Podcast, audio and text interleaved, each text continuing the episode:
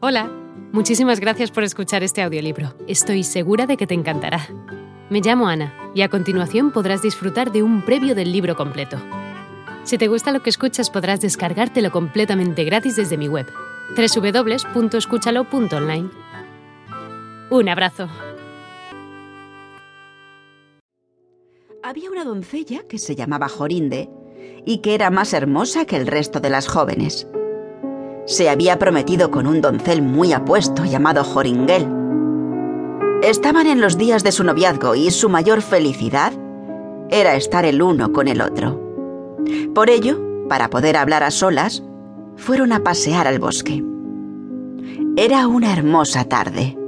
El sol lucía en el verde oscuro del bosque entre los troncos de los árboles y la tórtola cantaba tristemente entre los setos primaverales.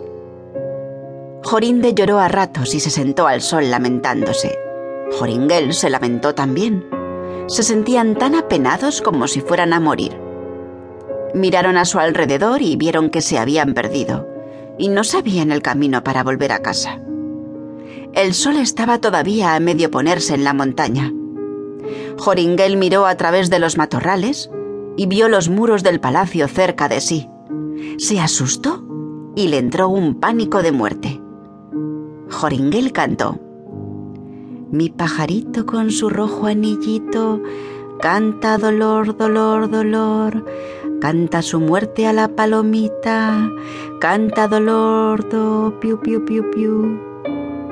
Joringel miró a Jorinde.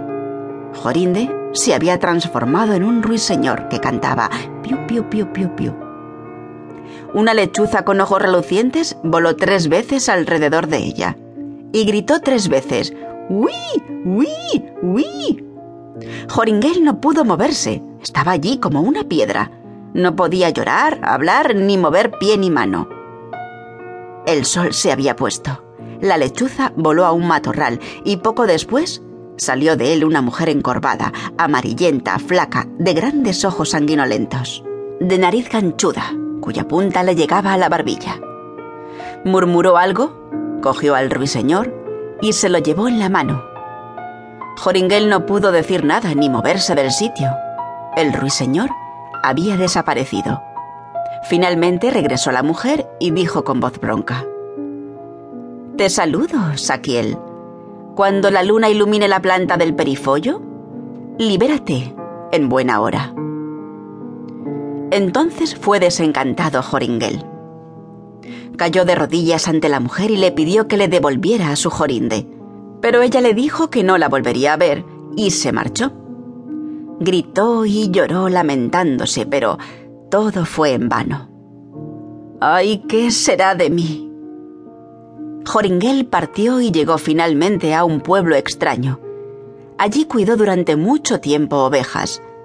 A menudo daba vueltas al palacio, pero no demasiado cerca. Una noche soñó que encontraba una rosa roja como la sangre, en cuyo centro había una perla. Cortaba la rosa e iba con ella al palacio. Todo lo que tocaba la flor se veía libre del encantamiento. Hola de nuevo. No está mal para ser solo una pequeña muestra, ¿verdad? Si te ha llamado la atención, recuerda que encontrarás este audiolibro completo y gratis en www.escúchalo.online.